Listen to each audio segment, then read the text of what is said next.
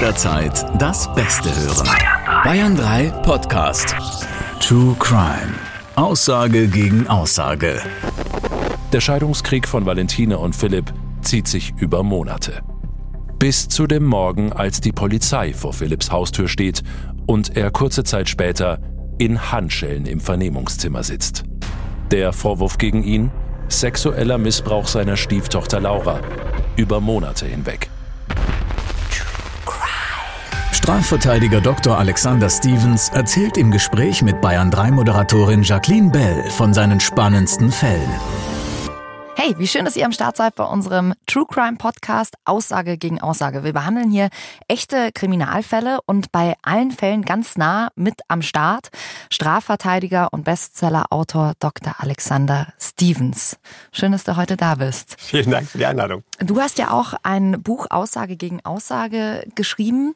Wie lange sitzt man an so einem Buch dran? Weil es sind ja alles schon echte Fälle, die da auch behandelt werden. Also hast du ja eigentlich alle auf dem Schirm gehabt, oder? Ja, also du, du relativierst es schon richtig. Ja, ähm, oftmals wird da gesagt oder werde ich gefragt, ja, wie, wie schaffst du das noch neben der Arbeit noch so ein ganzes Buch zu schreiben? Aber ähm, da muss ich dann immer ehrlicherweise zugeben, das geht so schnell, denn ich denke mir ja die Fälle nicht aus. Die, die sind ja genauso passiert. Ich muss ja eigentlich nur noch runterschreiben. Ja. Du bist eh so ein Tausendsasser. Also viele von euch kennen Alex vielleicht auch von Richter Alexander Holt. Da hast du früher auch mitgemacht und ich habe immer gedacht, das sind Schauspieler. also es sind wirklich echte Anwälte, echte Richter, die da mit am Start sind. Hey, äh, und an euch auch ein ganz großes Dankeschön für eure Nachrichten. Ihr habt mir echt schon viel Feedback durchgeschickt. Hier zum Beispiel von der Marion, die schreibt, boah, super spannend. Ich habe die letzten vier Fälle schon durchgejunkt, freue mich schon auf die nächste Folge. Und der Flo, der gemeint hat, er hat gleich äh, am Abend mit einem Freund bei einem Bier über die Fälle diskutiert. Die sind ja echt krass. Und jetzt kommen wir zu unserem heutigen Fall, der ja, mich am meisten beschäftigt hat und der auch dich immer noch sehr belastet, Alex. Ich will jetzt nicht zu viel vorwegnehmen, aber wenn ihr sagt, sexueller Missbrauch an einem Kind setzt euch zu sehr zu und euch beschäftigt das vielleicht dann über die nächsten Wochen und euch geht das Thema sehr zu Herzen. Ich glaube, zu Herzen geht's uns allen, aber ähm, wenn ihr da sehr sensibel seid, dann hört euch diese Folge nicht an und achtet vor allem darauf, dass eure Kinder nicht dabei sind, wenn diese Folge läuft. Aus rechtlichen Gründen äh, sind auch hier wieder alle Namen geändert. Der Inhalt entspricht aber sinngemäß der wahren Geschichte. Tennislehrer Philipp ist ein Frauenheld und im schicken Tennisclub am Rande der Großstadt dafür bekannt, nichts anbrennen zu lassen. Doch Valentina verdreht ihm schon beim ersten Training den Kopf. Sie ist eher der Künstlertyp, attraktiv, immer top gestylt, trägt ausgefallene Mode und die Mutter einer zwölfjährigen Tochter ist keine Frau für eine Nacht. Das macht sie Philipp schon nach dem ersten Tennismatch klar. Nur drei Monate nach ihrem ersten Kennenlernen heiraten Philipp und Valentina. Philipps Familie und Freunde können es nicht glauben. Der Herzensbrecher stürzt sich Hals über Kopf in eine Ehe. Bei der Hochzeit in Las Vegas spielt ein Geiger im pinken Anzug auf einer pinken Violine den Hochzeitsmarsch.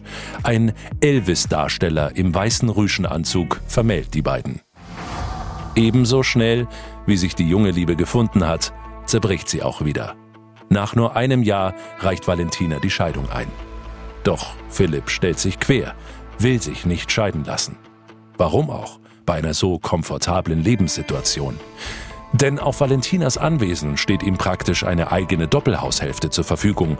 Nur Bad und Küche muss er sich mit Valentinas Tochter Laura teilen, die einen eigenen Wohnbereich im Dachgeschoss nutzt. Einen Ehevertrag gibt es nicht. Der Scheidungskrieg von Valentina und Philipp zieht sich über Monate. Bis zu dem Morgen, als die Polizei vor Philipps Haustür steht und er kurze Zeit später in Handschellen im Vernehmungszimmer sitzt.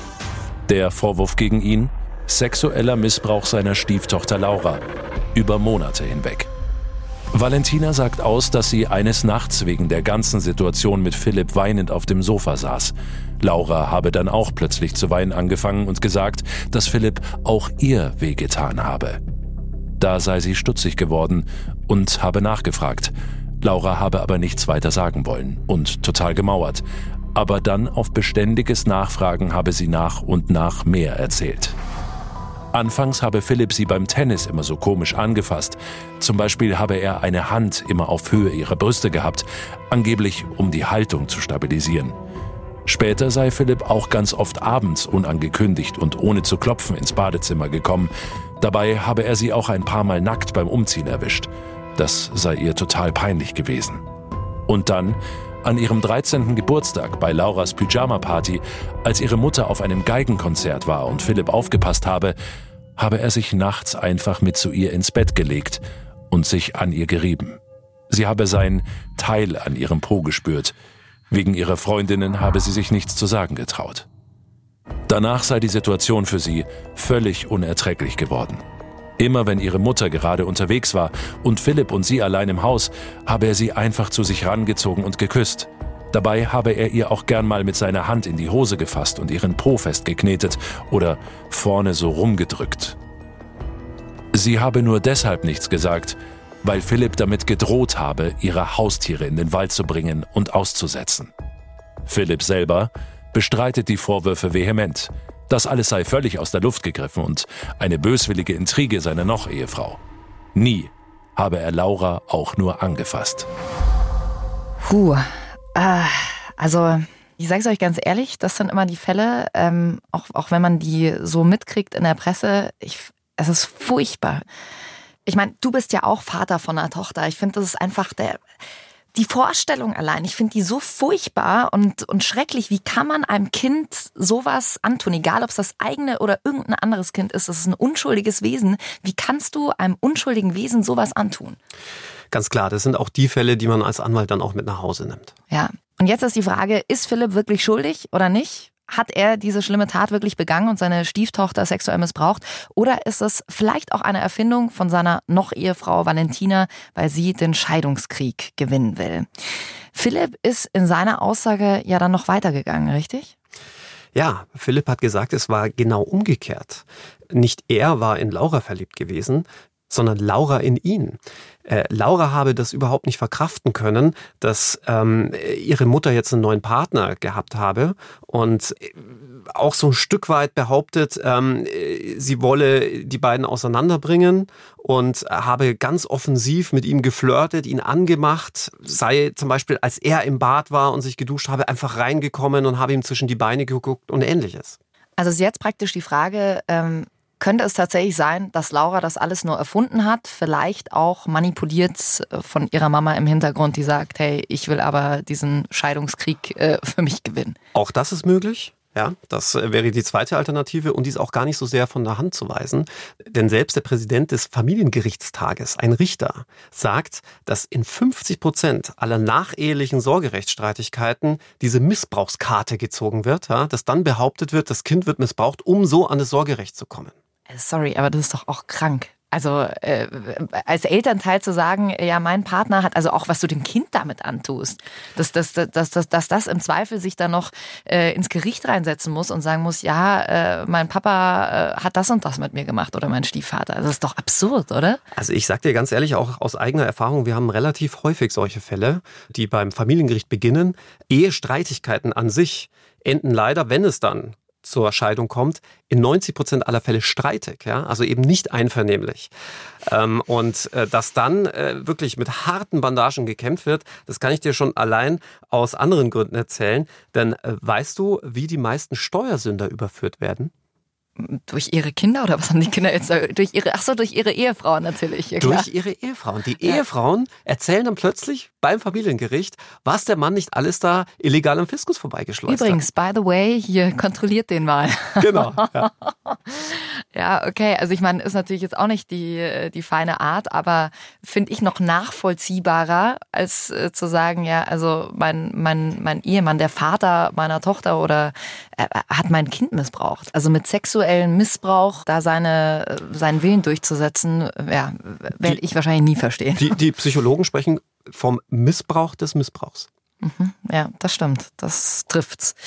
Und umso schlimmer finde ich es dann für die armen kleinen Seelen, die wirklich sexuell missbraucht wurden, dass man sowas vortäuscht, ist einfach furchtbar für all die, bei denen das wirklich passiert.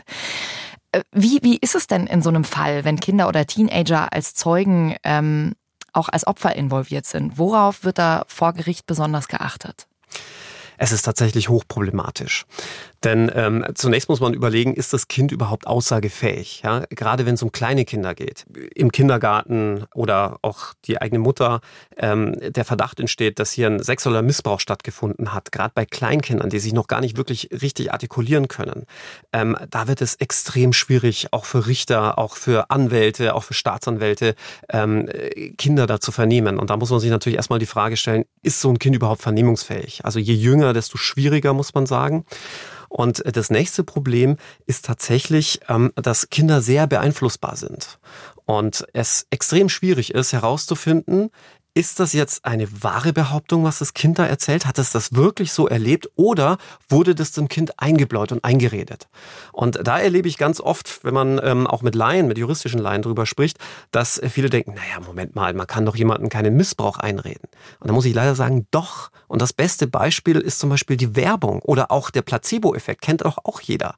Ja, mhm. man, ähm, äh, man hat herausgefunden, dass rote Tabletten besser wirken als blaue Tabletten, ja, oder ja. der bittere Medizin besser als als, als süße Medizin, obwohl genau dasselbe drinnen ist. Ja. Und ich, ich kann da auch, eine, auch einen kleinen Schwank aus meiner Jugend erzählen. Ich, ich habe eine Ausbildung zum Rettungssanitäter gemacht, um mir mein Studium zu finanzieren. Und da musste ich am Oktoberfest Dienst tun. Und äh, da kamen dann auch immer wieder Leute zu einem mit irgendwelchen Wehwehchen. Ja? Da kam mal eine Schwangere, dann kam jemand mal mit Kopfweh und so weiter. Ja?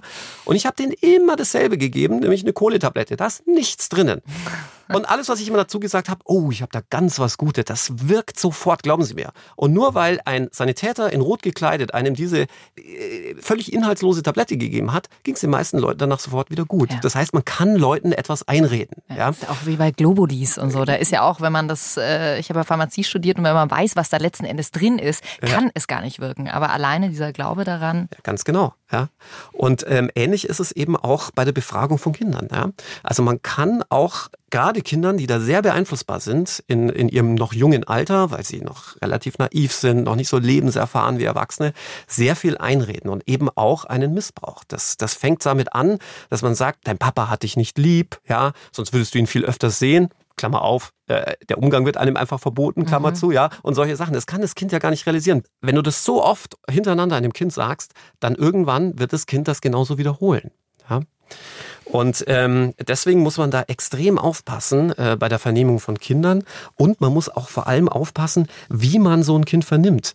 Äh, Stichwort Suggestion, ja, dass man ähm, auch, auch Kindern relativ einfach schon Antworten vorgeben kann. Da muss man auch höllisch aufpassen. Mhm. Äh, ich gebe dir ein klassisches Beispiel. Vorhaltefragen, ja, also wo quasi Fakten schon vorausgesetzt werden. Der Klassiker ist, Hast du gesehen, wie er das gestohlene Geld eingesteckt hat? Da wird schon impliziert, dass das Geld gestohlen war. Ja. ja? Und anderes Beispiel, wo quasi ähm, schon die Antwort auch äh, vorgegeben wird. Ja, dass, dass es zum Beispiel ähm, heißt, wie schnell ist, ist der Dieb gerannt, als du ihn aus dem Laden flüchten sahst? Mhm. Da wird ja schon gesagt, er sei geflüchtet. Ja, ja, nee, es wird vor allem gesagt, er, er, er, sei geflüchtet. Ach so, meinst du? Genau, ja. ja. Ähm, also nur, nur als Beispiel. Also da muss man höllisch aufpassen, wie man auch solche Kinder dann befragt. Ja. Da könnt ihr auch selber mal drauf achten. Ähm, also man macht das selber ja auch ganz mhm. oft, dass man, äh, na, alles gut bei dir? Also du sagst da ja auch schon so, ah, genau. es, ist, es passt alles, genau, oder? Genau. Also man verwendet selbst, oft legt man dem Gegenüber oft schon irgendwelche Antworten in den Mund. Okay. Ähm, Darf ich dir noch ein, ein, ganz tolles Beispiel geben? Ja. Weil das hatte mich dann auch vollends überzeugt, weil, weil ich mir immer gedacht habe, okay, bei Kindern kann ich das noch irgendwie nachvollziehen, aber geht es eigentlich auch bei Erwachsenen? Ähm, Psychologen haben das nämlich sehr plastisch dargestellt. Die haben ähm, ein paar äh, Versuchspersonen einen Film gezeigt über einen Verkehrsunfall. Und danach haben sie die, die Personen in zwei Gruppen aufgeteilt. Und der einen Gruppe haben sie gefragt, naja, was glauben Sie, wie schnell die Autos waren, als sie zusammenstießen? Und der anderen Gruppe haben sie gefragt, was glauben Sie, wie schnell die Autos waren, als sie zusammen krachten? Und bei der Gruppe, wo das Wort zusammen krachten verwendet wurde, waren die Geschwindigkeitsschätzungen viel höher.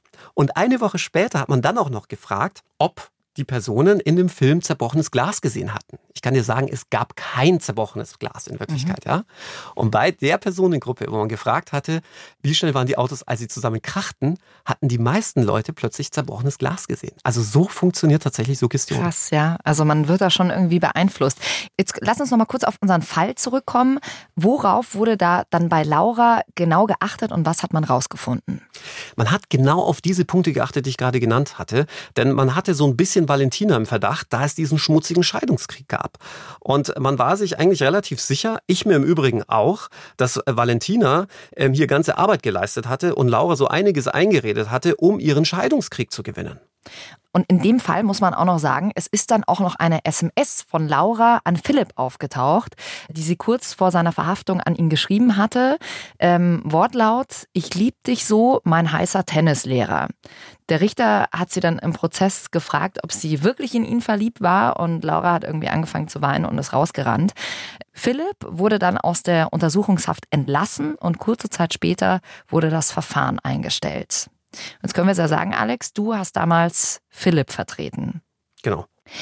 Wie war das dann in dem Prozess? Warum hat der Richter dann damals entschieden, Philipp kommt frei?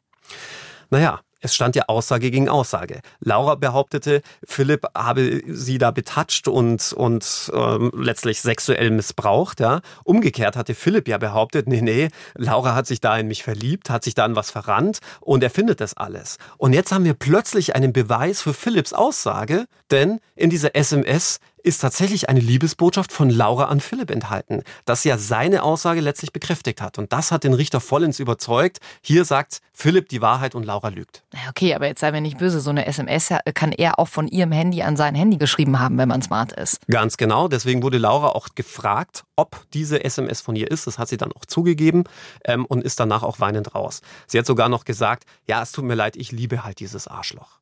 Mhm.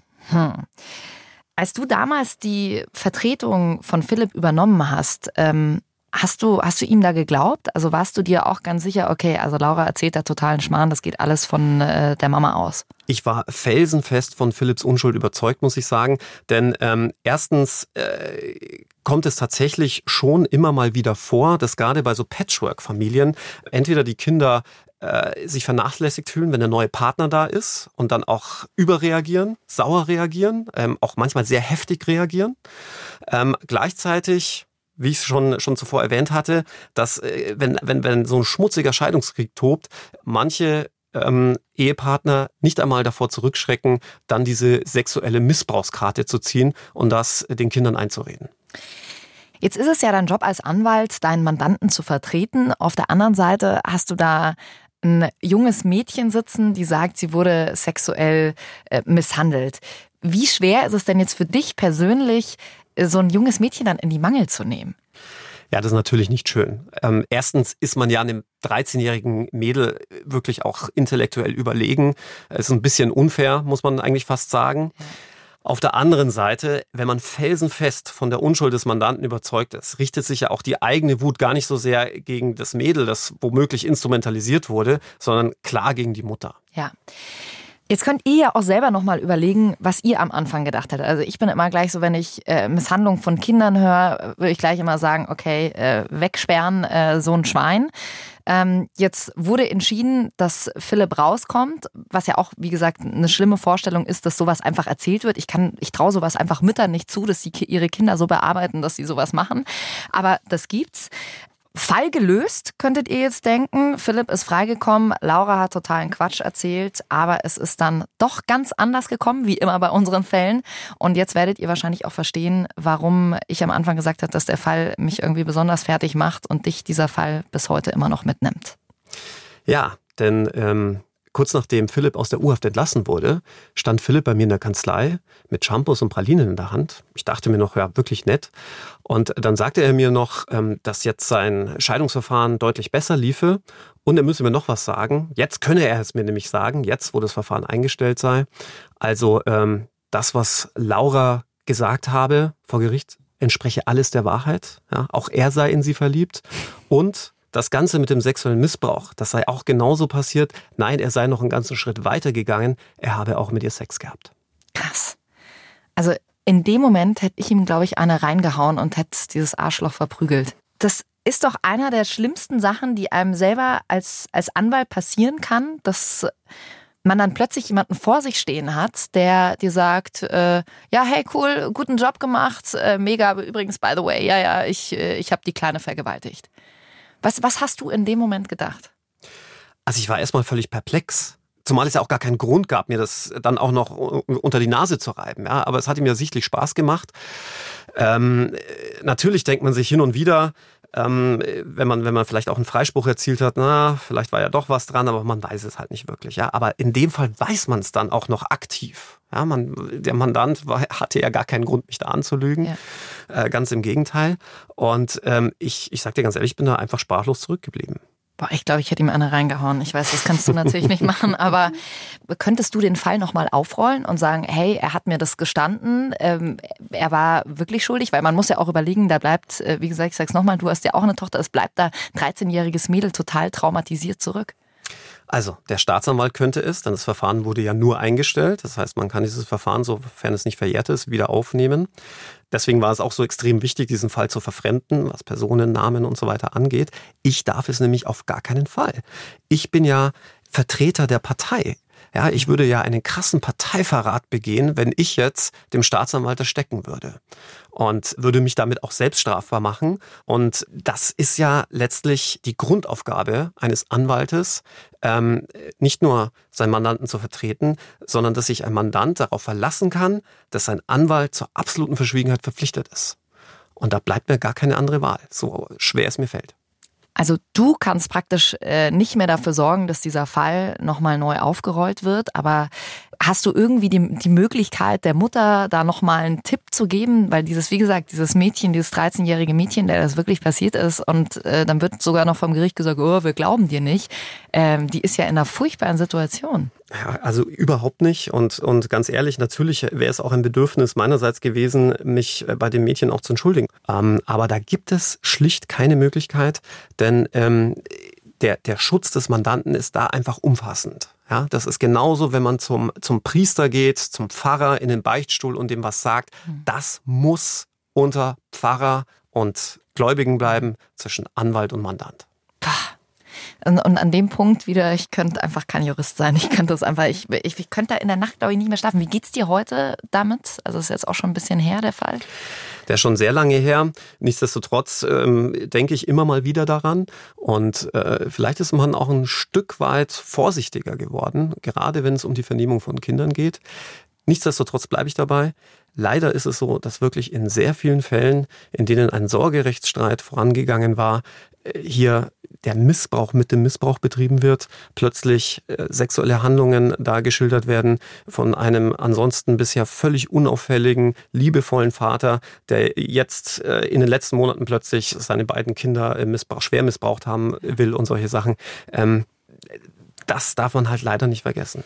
Und auch auf der anderen Seite gibt es natürlich auch eine hohe Dunkelziffer. Wir kommen da gleich noch zu ein paar Zahlen. Ähm, wie war es für dich danach weiterzumachen? Also wie, wie schafft man sich dann wieder ähm, richtig auf die Spur zu kriegen? Weil dir wurde das gesagt, hatte, hat dir noch den Wein und die Pralinen da gelassen, geht raus. Wie, wie schafft man es da wieder, sich weiter in den Spiegel äh, zu gucken zu können und seine nächsten Fälle anzugehen?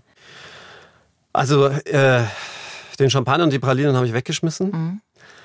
Und ansonsten ähm, ja, es, es muss ja weitergehen. Ja, man darf sich davon jetzt auch nicht allzu sehr belasten lassen. Ähm, äh, sonst könnte man den Job, glaube ich, auch nicht machen. Aber ähm, wie gesagt, ich denke schon noch oft dran.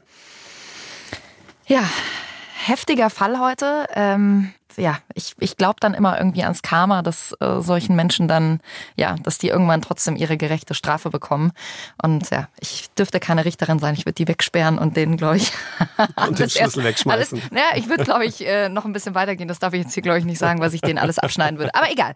Ähm, nur noch mal zu, zu auch so einer Statistik. Die Dunkelziffer ist ja auch wahnsinnig, wahnsinnig hoch. Und gerade jetzt auch in Corona-Zeiten ist es natürlich. Ähm, wo viele einfach noch mehr zu Hause sind und die Situation einfach auch ähm, noch extremer wird wahnsinnig, wahnsinnig schwer, was da in manchen Familien abgeht. Allein 2019, das war jetzt eben noch vor Corona, da gab es 16.000 Fälle sexueller Gewalt an Kindern. Und wie gesagt, die Dunkelziffer ähm, ist da noch nicht mit einberechnet, also wird natürlich alles noch viel höher geschätzt. Und das ist schon krass. 16.000 Fälle. Ja, das ist krass. Und äh, die Dunkelziffer dürfte tatsächlich sehr hoch sein. Jetzt darf man sich von unserem Fall natürlich nicht täuschen lassen. Dem war ja ein Sorgerechtskrieg letztlich vorausgegangen oder ein Scheidungskrieg, ähm, dass da es relativ häufig auch zu falschen Verdächtigungen kommt, soll nicht darüber hinwegtäuschen, dass die Dunkelziffer beim sexuellen Missbrauch von Kindern wahrscheinlich sogar sehr hoch ist. Allerdings geht's da gar nicht so sehr um den innerfamiliären Bereich, sondern bei ähm, Sportvereinen, ja, innerhalb der Kirche gibt's da auch sehr viele Missbrauchsfälle. Das sind dann die Fälle, in denen es nicht die unmittelbare Verwandtschaft ist, die Kinder sexuell missbraucht. Da ist nämlich die biologische Hemmschwelle tatsächlich relativ hoch. Ähm, die meisten Fälle, die wir haben, sind tatsächlich Fälle, bei denen ähm, der Onkel, der Pfarrer, der Vereinsleiter und so weiter ja, ähm, hier agieren. Und äh, da muss man sagen, das sind, äh, das sind dann auch wirklich heftige Fälle. Ja, so oder so, egal von wem man misshandelt wird, ist einfach furchtbar und Ach, ja, ich weiß nicht, wie man kleinen Wesen sowas antun kann. Äh, wenn ihr einen Verdacht habt, man hat ja auch seine Ohren immer offen, wenn ihr das Gefühl habt, bei euren Nachbarn, äh, wo auch immer, äh, dass da irgendwas passiert, was nicht in Ordnung ist, dann holt euch bitte Unterstützung, sagt was, macht den Mund auf, zum Beispiel im Hilfeportal sexueller Missbrauch und das findet ihr auch ganz einfach online. Alex, vielen, vielen Dank, dass du auch diesen ja schon sehr belastenden Fall auch mit uns geteilt hast. Ist ja auch nicht selbstverständlich, weil, wie gesagt, du hast ja da auch deinen Teil beigetragen, dass das Urteil leider nicht so ausgefallen ist, wie es eigentlich hätte sein sollen. Ja, gerne. Und wenn bei euch jetzt noch irgendwelche Fragen offen sind, schickt mir die gerne durch. Lasst uns Feedback da. Ähm, wie immer bin ich auch über die Bayern 3 Instagram-Seite zu erreichen. Gebt uns gern fünf Sterne, wenn euch der Podcast gefallen hat. Und ähm, abonniert unseren Podcast. Und wir hören uns dann schon beim nächsten Fall. Alex, da hast du uns ja auch wieder was sehr Interessantes mitgebracht. Ja, diesmal geht es um einen Fall, den ich nicht als Anwalt erlebt habe, sondern bei dem ich selbst unmittelbar beteiligt war, wenn man so will, weil er einem sehr guten Freund von mir passiert ist. Und da geht es um das Erinnerungsvermögen von Zeugen, um was davon eigentlich zu halten ist. Hm, du kannst gut teasen. also, wir hören uns bei der nächsten Folge. Bleibt gesund. Aussage gegen Aussage. Mehr packende Podcasts auf bayern3.de.